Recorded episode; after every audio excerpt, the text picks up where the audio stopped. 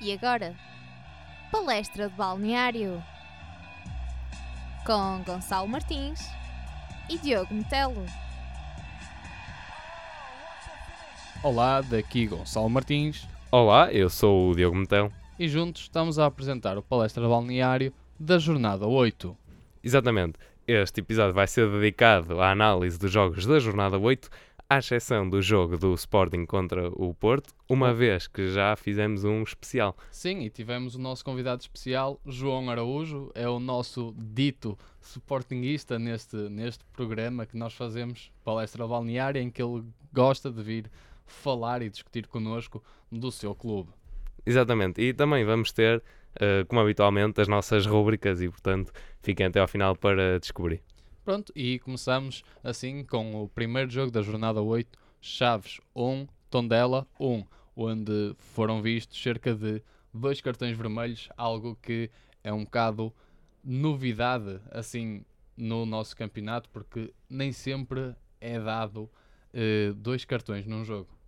Sim, eh, repara, À mesma equipa, peço desculpa. Sim, sim, claro. Uh, repara, jogar com 9 teve uma influência positiva, penso que vai ter também no futuro para, para o Tondela, porque demonstrou que, que conseguiu suster os ataques do, do Chaves, neste caso, mas também, quer dizer, uh, foram boas expulsões. Uh, houve entradas bastante ríspidas e mesmo no, no início da partida, uma, a forma que, que o Tondela tinha de parar grandes jogadas do, do Chaves era mesmo recuando à falta. Portanto, acho que não houve assim grande alternativa se não acabarem a jogar com, com o 9. Uh, agora, foi uh, da parte do Chaves o quarto jogo consecutivo com o mesmo 11 uh, inicial e, e quer dizer, acho que, que esteve bem. o Chaves criou, teve várias, várias oportunidades chega ao golo através do livre de Bressan, em que é desviado por Jefferson e, portanto, uh, antevia-se, quer dizer, se já estava o Chaves a ter algum poderio com o golo, isso aumenta e a seguir há a primeira expulsão de Júnior Pires, em que depois obriga Pepa a jogar com, com Cláudio a central. E, mas a verdade é que o Tondela vai à frente e aos 28 minutos consegue através do canto uh, chegar ao golo. Desta vez, Ricardo Costa ajudou uh, na construção desse, desse golo, que, que, a bola andou ali a passar por três jogadores e depois a bola lá parou lá dentro. Uh, depois, na segunda parte, o Luís Castro acaba por refrescar o ataque com a substituição de Mateus Pereira e, e Tiago Galvão por Perdigão e Jefferson. e aos 55 minutos, o Tondela vê o tal segundo vermelho, Oh, que oh, acaba Joãozinho. por, exatamente, que acaba por condicionar ainda mais, eh, digamos que o, o Chaves aí tinha, ó, eu diria que a obrigação de conseguir criar mais para chegar ao Sim, gol. o Chaves eh, viu-se que foi o dominador do jogo. O Tondela notava-se que estava lá para defender. Agora, foi é a tal situação. eh, Estava com até na altura com 10 jogadores e na altura certa fez o golo. E depois foi o tentar manter o resultado, até porque novos jogadores em campo não é assim tão fácil. Sim, passaram a isso- jogar com três centrais, portanto também não, não iam muito à frente. Embora, digo desde já que ali a parte final acabou por ser de algum perigo para, para os Chaves, que teve ali eh, um remate de, de Pedro Nuno que rondou a baliza, mas, eh, ou seja, eu diria que o Tondela resistiu muito bem e superou as expectativas para quem está a jogar com nove jogadores. Ah, sim, isso é verdade. Mas apesar de que o que devia ter acontecido era que o Chaves, no momento da expulsão de Joãozinho, por volta dos 55, 56 minutos, eh, tinha obrigação, até porque já tinha refrescado o ataque. Tinha feito Exatamente, cerca sim, de sim. duas substituições, ou seja, dois jogadores frescos na frente para dois, três centrais, porque o terceiro central, o terceiro central era, era mais um auxílio, como se fosse um médio defensivo, e então recuava e ajudava eh, à defesa, assim como o resto da equipa, não é? No momento em que ficam com 9, o 11 é, é a defesa, não é? tenda- Foi, foi uma, uma gestão de, de resultado, não foi um, um jogo propriamente mais bonito após os, a, a expulsão, até porque o que se vier aos Chaves a tentar e tentar, mas pronto, isto lá está. É tal uh, eficácia e ter a oportunidade para marcar o, o golo. Exatamente. Ora, agora passamos à análise do próximo jogo. Sim, o Portimonense Desportivo das Aves, em que acaba com um empate a duas bolas aos dois, aí que neste momento já temos o, uh, o Aves com cerca 6 pontos, ou seja, acima da linha de água, com dois empates consecutivos, que é uma coisa até boa, digamos assim. Quer dizer, se acabasse o campeonato agora, safava-se, uh, mas que espera-se mais. Acho que ainda não se encontraram, apesar de começarem a primeira parte a ganhar por parte de Hamilton aos 38 minutos. Sim, Uh, aliás, deixa-me dizer que essa jogada foi, foi um bom aproveitamento de um, de um erro defensivo. Uh, aliás, um, era um passe do, do Wilson Manafá para Felipe e que Hamilton intercepta e depois consegue fintar os jogadores e passa por Oriol e Ruben, que ainda tenta chegar, e depois um remate cruzado sem hipóteses para, para o guarda-redes, portanto, um bom golo. Queria deixar aqui essa nota. Mas sim, aquilo que estavas a dizer, o investimento que, que o Aves também acaba por fazer para vir para a Primeira Liga, acho que não, não sei se está a, a compensar ou não está a ser bem aproveitado, porque de facto estar apenas com 6 pontos, e já vamos na oitava jornada, é o caso de pelo menos 4 quatro equipas, penso eu, uh, mas uh, acho que, pronto, é a equipa que acaba de subir, mas poderia fazer melhor face aos Sim, mas- valores que tem na equipa. Sim, mas imagina, estamos a falar de uma equipa que sobe da segunda divisão, está com 6 pontos, se acabasse agora neste momento, eh, conseguia eh, manter-se na primeira liga e estamos a falar de equipas estão abaixo, quer dizer, o Estoril que tinha uma performance na segunda volta do campeonato anterior muito elevada. Era uma equipa que conseguia roubar pontos aos grandes e, digamos, entre aspas, aos pequenos, conseguia ganhar os 3 pontos. E depois também estamos a falar de um tom dela que por exemplo, ao Porto costuma sempre conseguir-lhe roubar os pontos. Ao Benfica também, mas. E ao Sporting, ao Sporting também que estamos aqui com equipas que estão com 6 pontos, portanto, a meu ver, acho que está bem colocado o Aves. Quer Sim, dizer, mas, mas há uma que- diferença também nesta jornada entre o empate do, do Tondela e o empate do Aves, que estão, lá está, aí em baixo. eh, mas é que um joga com 9 e consegue resistir muito bem e ainda acaba o jogo a criar perigo. O Aves sofreu bastantes, eh, bastantes Sofreu, golpes do Portimonense, o o Portimonense dominou. Acho que até uma parte que teve 71% de, de posse de bola ali por volta da, da hora eh, de jogo. Teve, teve 56. Exatamente, depois acabou por descer porque houve ali um equilíbrio, mas Sim. chegou a ter. Ou seja, o Portimonense também falhou, fa- falhou na, na eficácia, eh, teve várias perdidas. Sim, mas atenção, estamos a falar do Aves, o Portimonense Aves, e foi o Aves que teve sempre a ganhar. Neste, neste, apesar do empate, teve sempre a ganhar. Estamos a falar do gol de Hamilton e que depois, só mesmo ali a rasgar na primeira parte, temos o gol de Ruben por parte do Portimonense, mas aos 69 minutos temos, temos Argo que consegue estar ali com o 2-1. Foi pena, mas isto, lá está. O Portimonense também só conseguiu efetuar os golos no final de cada parte, quer dizer, está a acabar a primeira parte é golo e está a acabar a segunda é golo. Sim, mas Portanto, olha que não. Digamos que, apesar do Portimonense ter estado em cima, com maiores posses de bolas, maiores tentativas de golo, também não o conseguia fazer. Até que, pronto, a bola eventualmente é como dizem. Água mole, pedra dura, tanto bate que até que fora. E, e foi o que aconteceu, pronto. Mas penso que o empate até foi bom, eh, apesar do jogo. Sim, eh, mas deixa-me só também dizer aqui uma coisa. O, há um lance a seguir. O Portimonense faz o 1 a 1, eh, é mesmo antes de acabar o- a primeira parte, mas a seguir há logo uma jogada nas costas da, da defesa em que Fabrício fica isolado no meio de, de dois defesas do, do Aves e falha.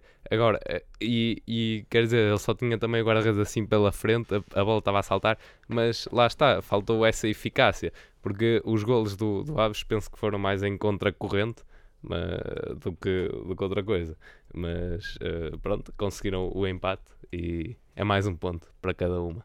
Exatamente, e agora estamos, vamos falar da primeira vitória que aconteceu na jornada 8. Estamos a falar do jogo de Passos de Ferreira, Moreirense, em que acabou por ficar na Mata Real 3-2.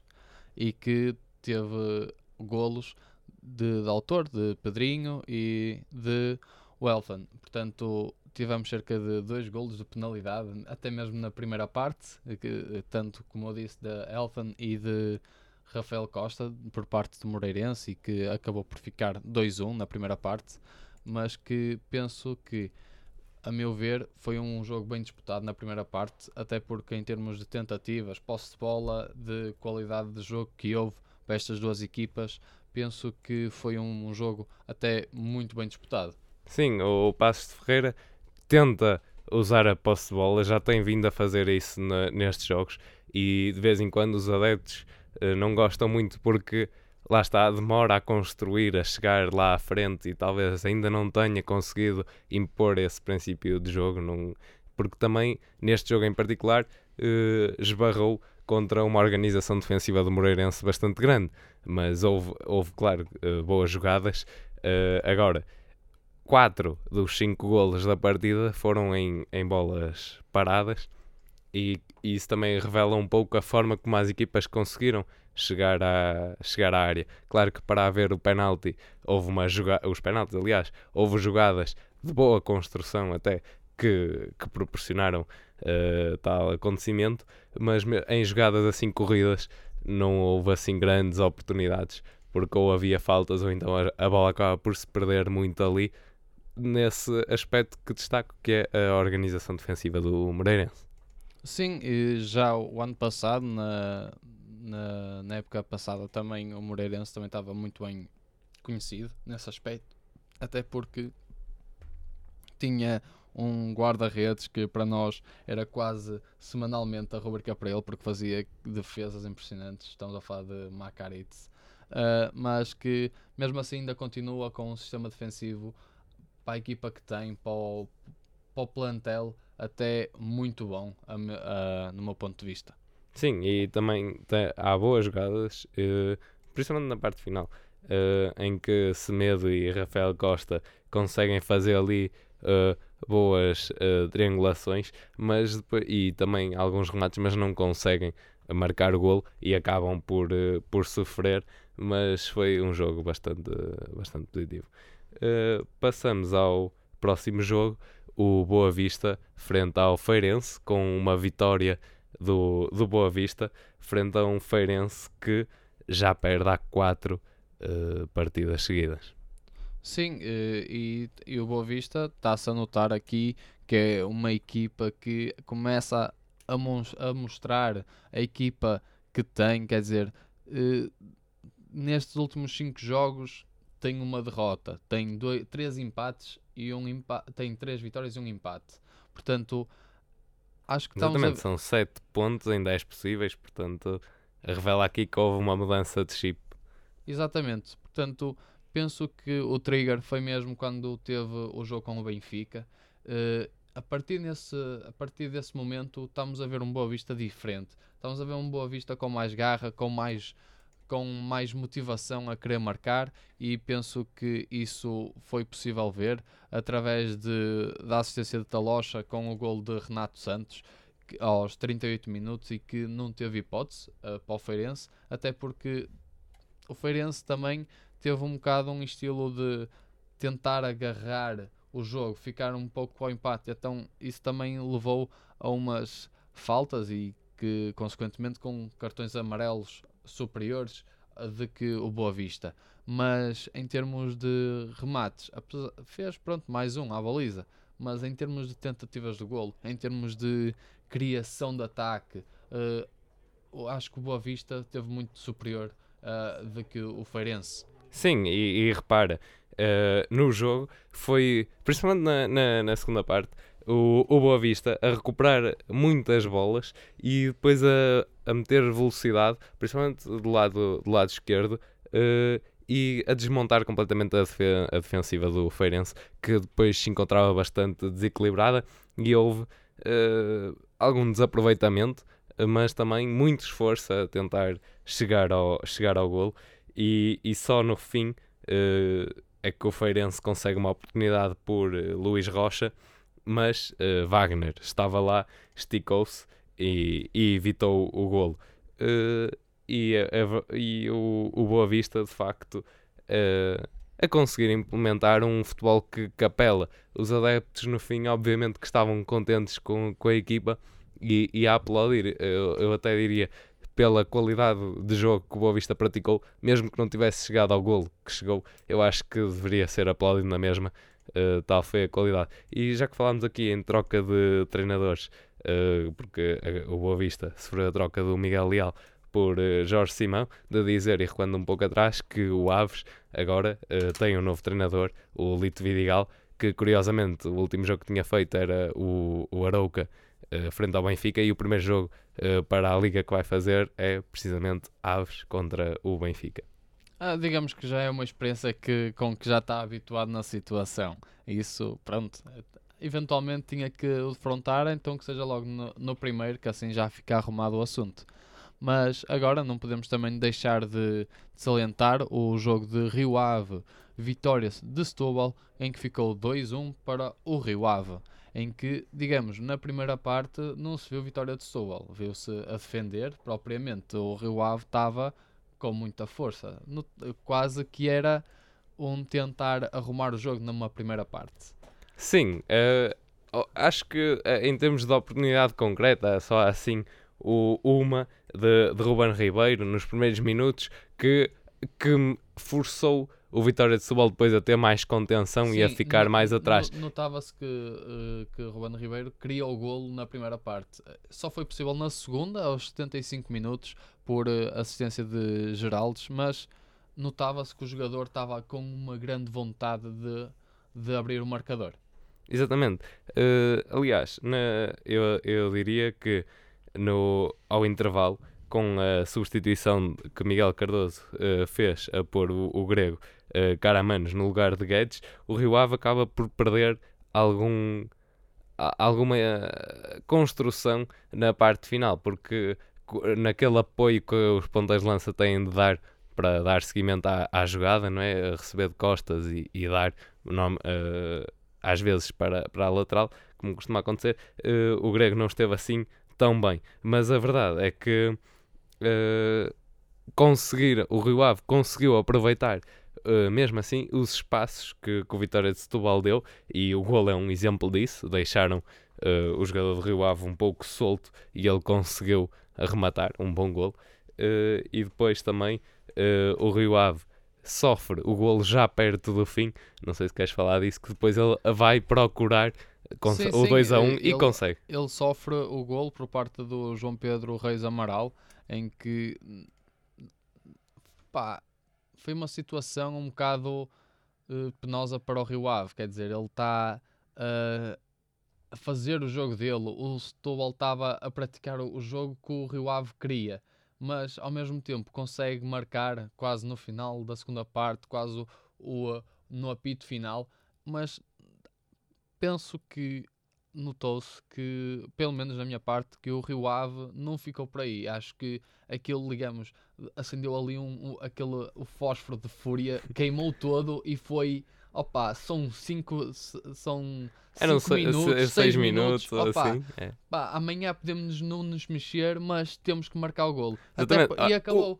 acabou com uma bomba de Bruno Teles fora da área. Sim. Teve de ser ao pontapé. Exatamente, e digamos que foi um dos golos que entre nós, nós até dizíamos que podíamos considerar melhor golo, quer dizer, não é, eh, já adiantamos que não vai ser, mas é daqueles golos que podemos ver eh, várias vezes, duas, três, quatro vezes e não nos cansamos. É, é um golo fenomenal mesmo. Sim, ele pega bastante bem na bola. eh, é até, foi assim mais rasteirinha, mas pegou bem, porque a bola vinha da área de um cabeceamento, de um alívio, e, e ele conseguiu. É, é aqu- aquele momento em que tem frieza eh, para chutar assim. Acho que se tivéssemos uma rúbrica de jogador salvador, Bruno Teles ia tê-la, porque manter a calma, m- sabendo que o jogo está a acabar e mesmo assim consegue efetuar o remate e sabendo que aquilo poderia ser a, última oportunidade. Acho que foi uma situação em que o coração dos adeptos bateu forte. Claro. É, e, e é assim, é de- disso que também o futebol vive, da emoção até ao fim, e de facto nesta jornada houve houve imensa, imensas oportunidades uh, e, em que os adeptos puderam de facto experimentar a emoção ao mais alto nível, como também estamos aqui a, a ir dizendo aos poucos na análise destes jogos. E vamos passar agora à análise do Braga 6, Estoril 0. Sim, digamos que foi uma, uma sensação que aconteceu assim do nada. De... Sim, e estamos aqui a falar de uma equipa que não é muito habitual conseguir fazer uma goleada eh, deste espectro. Quer dizer, 6-0. Eh, sabemos que o Estoril não, ainda não está ainda não se encontrou neste campeonato, assim como no campeonato anterior, mas penso que o Braga entrou muito bem em termos de no jogo total em si. Eh, eu tive a oportunidade de o ver no estádio e mesmo quando antes de soar o apito eh, inicial, eu já sentia que o Braga ia fazer alguma coisa que ninguém estava à espera, até porque disse ao meu pai isto não vai correr muito bem para o Estoril. Foi, foi engraçado e até porque vimos logo ao minuto 17, quer dizer, o Chadas a criar logo duas assistências na primeira parte para uh, Diego Souza e também para uh, Raul Miquel Mel da Silva. Quer dizer, foram golos que os adeptos vibraram. Eu também vibrei, porque eu sou de Braga, mas eu gostei bastante do jogo e digamos que neste jogo a única coisa que se viu foi o Braga. Sim, e há um aspecto também de realçar e que importa nesta partida: é que o Braga inicia com um 11 inicial com 8 caras novas, sobrando apenas Mateus, Gaio e Raul Silva. E portanto, eh, isto porque jogaram uh, na Liga Europa, mas consegue com oito jogadores diferentes que não, que não eh, acho que nunca tinham jogado todos juntos, uh, fazer uma das melhores exibições do Braga, que aproveitou e de que maneira uh, as debilidades do, do Estoril, uh, que ficaram patentes principalmente nos últimos dois golos, mas a construção que levou aos dois primeiros foi bastante boa e, e via-se também as várias combinações entre, entre os jogadores. Agora, é a sexta derrota para, para o Estoril uh, seguida e leva já uh, eh, 20 golos sofridos em 8 jornadas. É um sinal de alarme uh, para Pedro Emanuel que tem de facto de mudar alguma coisa na, na equipa. Uh, isto porque conseguia, o Braga conseguia chegar com 5 a 6 jogadores sempre à zona de finalização. Sim, o, e o, o, o Estoril parecia que não estava a jogar com tantos jogadores como o Braga. Havia sempre ali só 3 para Sim, era facilmente o, ultrapassado. O Estoril, digamos que não tinha, não tinha a capacidade de manter a bola. E isso notava-se até porque o Braga, mesmo que perdesse a bola por, por um erro técnico, facilmente a recuperava. Não, digamos que não tremia tanto quando o Estoril tinha a bola, porque em termos de construção de jogo, em termos de controle de bola, o Estoril penso que foi as duas grandes falhas que ele teve e, não, e isso permitiu ao Braga aproveitar as oportunidades que teve e uh, efetuar esta goleada que aconteceu. Quer dizer, 6-0, muitas das vezes não é pela equipa ter muita qualidade, mas sim saber aproveitar as oportunidades que a outra equipa lhe oferece. E aqui o Estoril permitiu que o Braga fizesse o jogo dele e que rematava era gol. É, Foi isso que aconteceu e, e, e saliento que neste jogo que tive a oportunidade de ver em primeira pessoa que dou mérito e penso que neste, neste, neste campeonato do Braga dou mérito ao jogador, ao Chadas, de tão novo que é e de já ser um pilar tão forte para a equipa. Quer dizer, uh, duas assistências, um golo e já mesmo nos jogos anteriores faz golos belos mesmo, quer dizer, puxa uh, o pé esquerdo para trás e aquilo ou tens um defesa antes do guarda-redes defender, ou é, torna-se muito complicado para a defesa do, do guarda-redes. E isso até viu-se logo ao quarto golo, num espaçamento do terceiro de dois minutos. Como é que. É, é as tais coisas. São aquelas oportunidades que o Braga teve de pega a bola a meio campo, sai, uh, sai num contra-ataque muito fulminante e com o passe de, de André Horta, até porque foi o primeiro jogo que se viu os dois irmãos a jogar e ainda não tinha ocorrido. E uh, acaba naquela mudança de flanco, Chadas puxa o pé para trás e no ângulo ali mesmo à beira para o golo, o guarda-redes não teve a mínima hipótese por parte do Estoril. Bem, eu tenho a dizer que já fizeste toda a descrição do golo que aí adentro, desde já, é o vencedor da rubrica de melhor golo da jornada. Porque de facto já fizeste aí a Sim, descrição fiz, a- toda. Fiz a descrição até e- porque acredita que vai ser daqueles golos para um, para, para um digamos, eu no meu ponto de vista é um jovem promessa.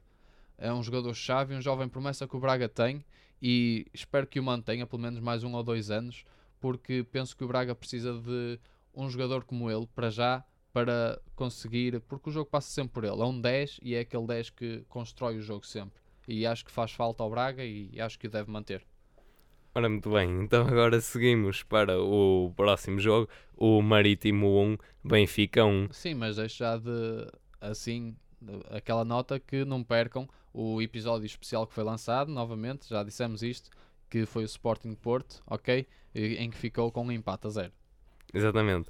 Eh, agora, retomando eh, a análise deste jogo, eu fiquei espantado com a forma como o, o Benfica entra logo a vencer, digamos assim, com, com o Jonas a marcar um belo golo eh, em arco. Eh, tem espaço para, para rematar, depois de um bom trabalho de Grimaldo a retirar as defesas do Marítimo. Sim, e a assistência de Sérvio que foi dar-lhe a bola e ele faz o que tu sabes. Exatamente, Foi mais ou e- menos isso. e foi. o Jonas, pronto, ao minuto 2 não teve assim tanta dificuldade, pelo menos não parece. Eles fazem também por parecer que é fácil. Exatamente, foi aliás o gol no 95 de Jonas pelo Benfica, eh, o que é assim uma, uma boa marca.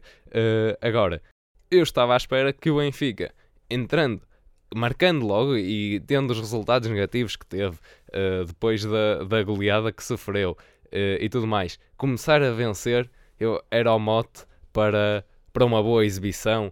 Para, para conseguir consolidar e exatamente e recuperar, digamos assim. Bem, mas isso não se viu, quer dizer, foram 10 minutos de Benfica eh, a atacar, a criar e tudo mais. Eh, aliás, com, na, na defesa, a conseguir uma boa construção, com o Pizzi no meio-campo a receber bem a bola e nessa fase inicial ainda conseguia que a bola chegasse bem ao, ao último terço.